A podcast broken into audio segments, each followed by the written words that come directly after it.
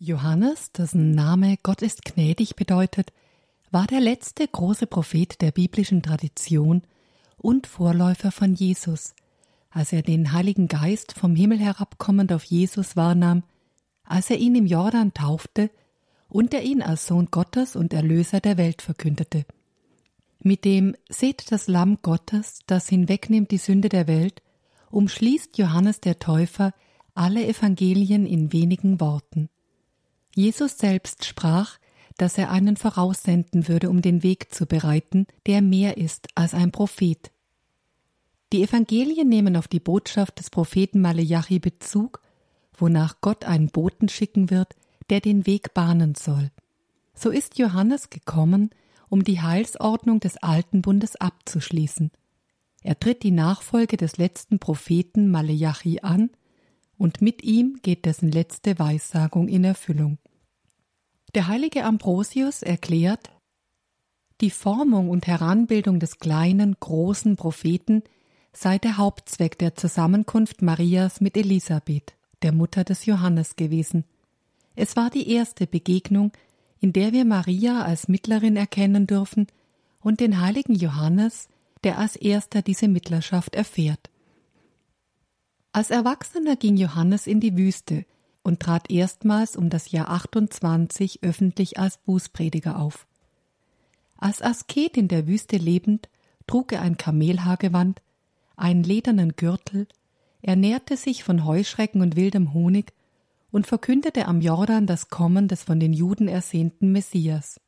Zur Vorbereitung auf dieses Kommen taufte er mit Wasser, und auch Jesus wurde von ihm im Jordan getauft so verehrt die Kirche Johannes nach Maria als wichtigsten Heiligen.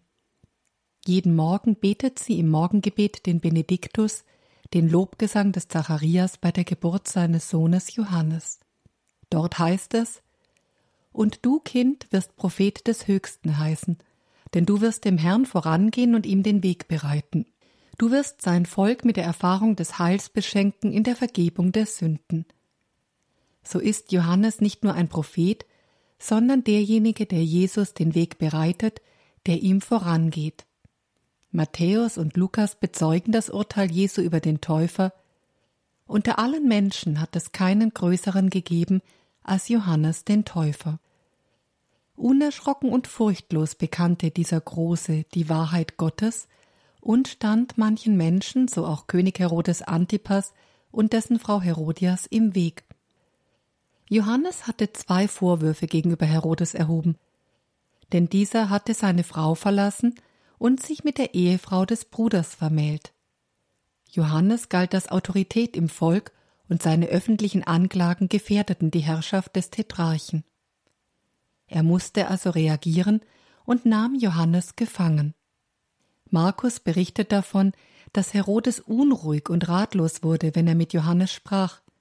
Und doch so heißt es im Markus Evangelium, hörte er ihm gern zu. Aufgrund seines Tadels wurde Johannes von König Herodes Antipas in das Gefängnis geworfen. So hatte er das Zeugnis für Jesus Christus mit dem Siegel des Martyriums abgeschlossen.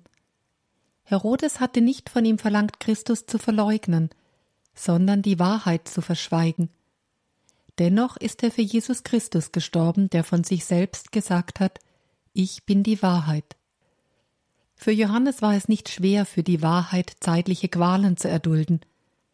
Und doch kommen in ihm während der Zeit seines Gefängnisaufenthaltes Besorgnisse auf, so dass er seine Jünger bittet, zu Jesus zu gehen mit der Frage Bist du der, der kommen soll, oder müssen wir auf einen anderen warten? Jesus gab den Beweis seiner Göttlichkeit durch sein Wirken an Kranken und Leidenden und sprach Selig ist, wer an mir keinen Anstoß nimmt. Herodias, die unrechtmäßige Frau des Herodes Antipas, wusste, dass sie die Zustimmung ihres Mannes zum Tode des Johannes nicht erlangen würde, und so beschloss sie, ihr Ziel durch eine List zu erreichen. Nur im Matthäusevangelium liest man, dass auch der König Johannes töten lassen wollte, seinen Plan jedoch nicht umsetzte, da er sich vor dem Volk fürchtete, bei dem Johannes in hohem Ansehen stand. Bei einem Fest des Herodes tanzte seine Stieftochter, und sie gefiel dem König und seinen Gästen so sehr, dass der König sagte Wünsch dir, was du willst, ich werde es dir geben, und das Ganze mit einem Schwur besiegelte. Mit der Frage nach diesem Wunsch lief sie, deren Name an keiner Stelle der Evangelien erwähnt wird, zu ihrer Mutter, die ihr gebot, den Kopf des Täufers zu fordern. Der Kirchenvater Ambrosius hebt hervor Der Lohn einer Tänzerin ist der Tod eines Propheten.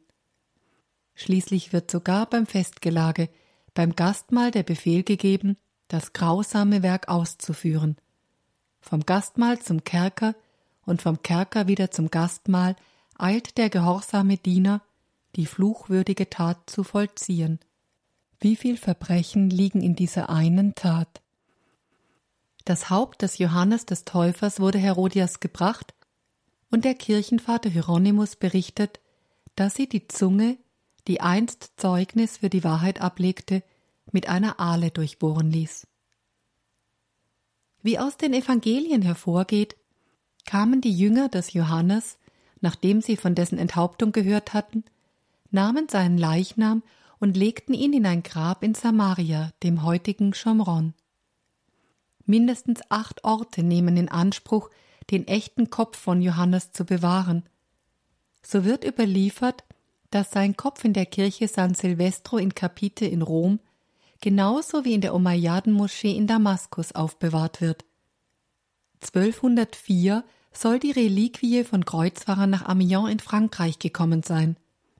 1220 wurde der Grundstein für den Bau der neuen Kathedrale Notre-Dame d'Amiens gelegt in die der Kopf des heiligen Johannes des Täufers gebracht und so Amiens über die Jahre zu einem Wallfahrtsort wurde.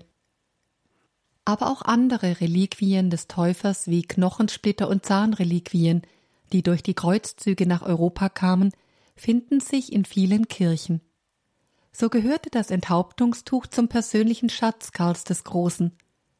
Der Kamelhaarmantel sowie der Trinkbecher von Johannes dem Täufer sind in der Kirche San Giovanni in Laterano in Rom aufbewahrt. Es war Johannes dem Täufer nicht vergönnt, die Früchte seiner Arbeit zu erleben. Er wurde nicht Zeuge, wie Blinde das Augenlicht wieder erhielten, Kranke geheilt und Tote zum Leben auferweckt wurden. Doch wurde er das erste Beispiel und das Vorbild für alle heiligen Märtyrer der neutestamentlichen Zeit, denn alle heiligen Märtyrer gehen in den Tod, indem sie Freude empfinden über Jesus Christus, in der Gewissheit, dass der Tod ein geöffnetes Tor zum Himmelreich ist. So lesen wir im Johannesevangelium von Johannes dem Täufer Wer die Braut hat, ist der Bräutigam. Der Freund des Bräutigams aber, der dabei steht und ihn hört, freut sich über die Stimme des Bräutigams. Diese Freude ist nun für mich Wirklichkeit geworden. Er muss wachsen, ich aber muss kleiner werden. Wegen seiner harten Gefangenschaft und seines gewaltsamen Todes ist der heilige Johannes der Täufer ein Fürsprecher, den wir anrufen sollten für Menschen, die ungerecht verurteilt Gefangenschaft oder Tod erleiden oder wegen ihres Glaubens verfolgt werden.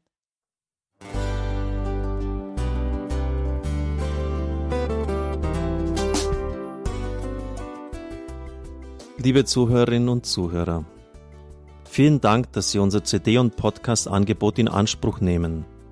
Wir freuen uns, dass unsere Sendungen auf diese Weise verbreitet werden. Dieser Dienst ist für Sie kostenlos.